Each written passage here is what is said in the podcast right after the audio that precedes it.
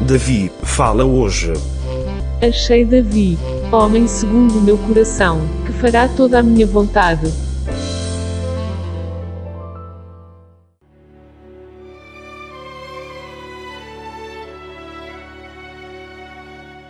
Este é o 13 terceiro episódio, intitulado Consultar ao Senhor.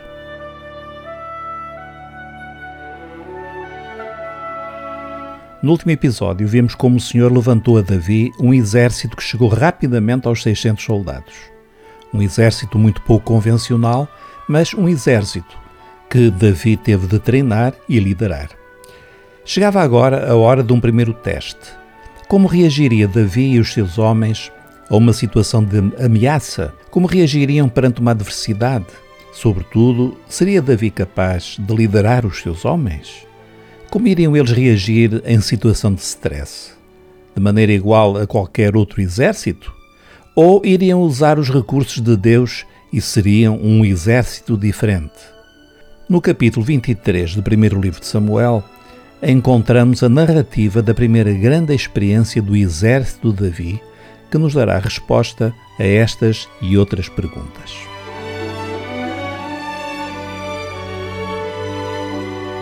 Keila era uma cidade que pertencia a Judá. Ficava situada a alguns quilómetros a norte de Hebron. Os filisteus atacaram a cidade e vieram informar Davi da situação desesperada em que Keila se encontrava.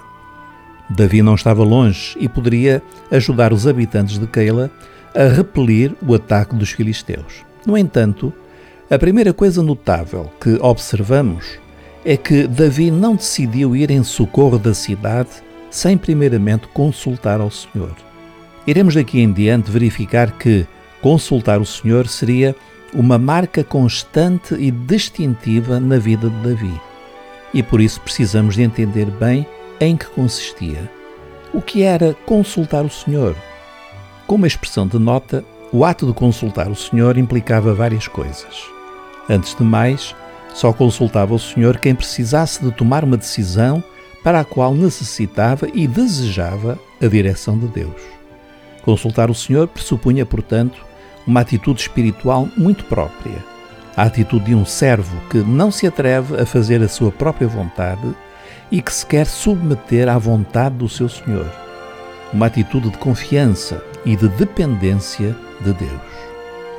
Em segundo lugar, para consultar o Senhor era preciso que existisse alguém através do qual o Senhor revelasse a sua vontade. Desde sempre o Senhor revelou a sua vontade aos seus servos. Se recuarmos ao tempo de Moisés, vemos como ele era zeloso em escutar a voz de Deus e obedecer com promenor às suas orientações. Quando o povo precisava de uma decisão, iam a Moisés, que era profeta, e recebia revelação direta do Senhor sobre os assuntos do povo. E assim o Senhor reinava sobre o povo.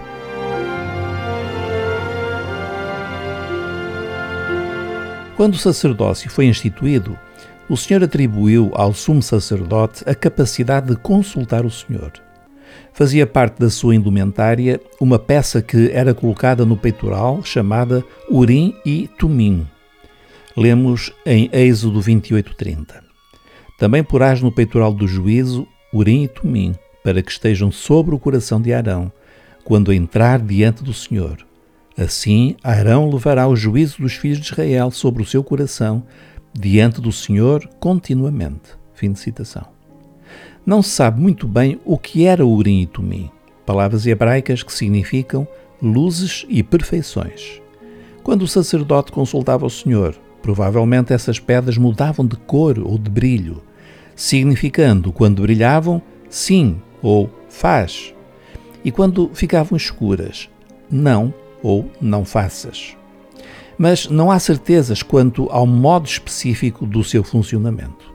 Uma coisa sabemos: ter um sacerdote com Urim Tumim era essencial para Israel. Era essencial para saberem que o Senhor estava com eles e que os dirigia.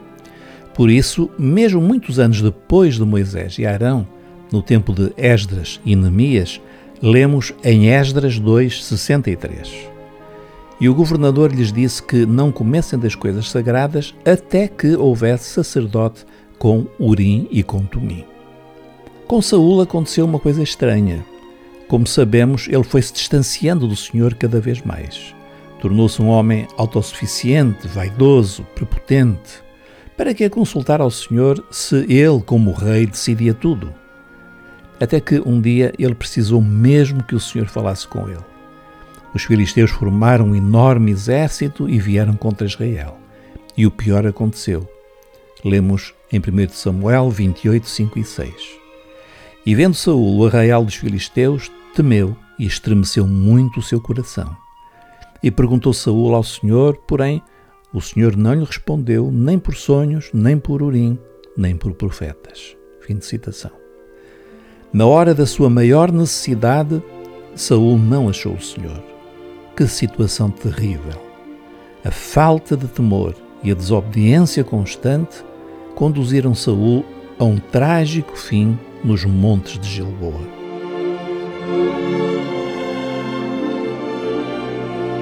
Davi apresenta-se com uma nova mentalidade.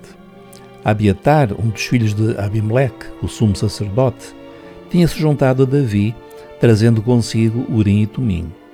Abiatar podia ajudar Davi a consultar o Senhor. Davi, ao contrário de Saul, desejava e precisava muito de ouvir o conselho do Senhor. Por isso é tão significativo lermos em 1 Samuel 23:2 estas palavras tão simples. E consultou Davi ao Senhor, dizendo: Irei eu e ferirei estes filisteus? E disse o Senhor a Davi: Vai e ferirás aos filisteus e livrarás a Keila. Agora Davi estava em condições de socorrer a cidade de Keila. Sabia que essa era a vontade do Senhor e que Deus estaria com ele. Mas os seus homens não concordaram com a decisão de Davi e humanamente tinham razão. Ouçamos as suas palavras. Porém, os homens de Davi lhe disseram: Eis que tememos aqui em Judá, quanto mais indo a Keila contra os esquadrões dos filisteus. Que fez Davi então? Impôs a sua autoridade? Discutiu? Argumentou? Não. Consultou de novo o Senhor. Lemos. Então Davi tornou a consultar ao Senhor e o Senhor lhe respondeu e disse: Levanta-te, desta Keila, porque te dou os filisteus na tua mão. Então Davi partiu com os seus homens a Keila e pelejou contra os filisteus e levou os gados e fez grande estrago entre eles. E Davi livrou os moradores de Keila. 1 Samuel 23, 4 e 5. Assim aconteceu, graças à intervenção de Davi e dos seus homens, Keila foi liberta dos filisteus.